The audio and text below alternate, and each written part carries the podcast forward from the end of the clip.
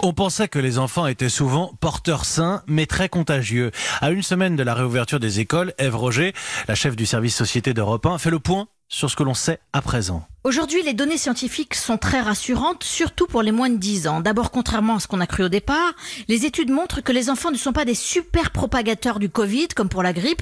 Non seulement ils tombent peu malades, explique Brigitte Viret, présidente du syndicat des pédiatres, mais ils sont aussi peu contagieux entre eux. Quand ils ont été malades, ils ont été contaminés par un adulte.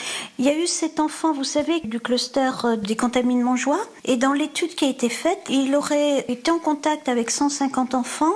Aucun n'a été positif. Et puis, enseignants et parents ne doivent pas être inquiets pour eux. D'abord, grâce au confinement, peu d'enfants arriveront à l'école malades, rappelle Fabienne Cochert, présidente de l'Association des pédiatres français. Et s'ils sont porteurs, ils sont moins contaminants que les adultes. Les enfants, ils ont une, un volume des voies respiratoires un peu moins important et donc il y aurait un peu moins de grosses gouttelettes. Ils sont pas à la même hauteur que les adultes. Donc euh, leurs grosses gouttelettes, vont aboutir plus sur les surfaces que sur le visage de l'interlocuteur. Enfin, sur la maladie de Kawasaki, ce syndrome impressionnant qui a touché une vingtaine d'enfants en Ile-de-France, le pédiatre Robert Cohen rappelle que les cas sont très rares et que l'immense majorité des petits patients ont guéri.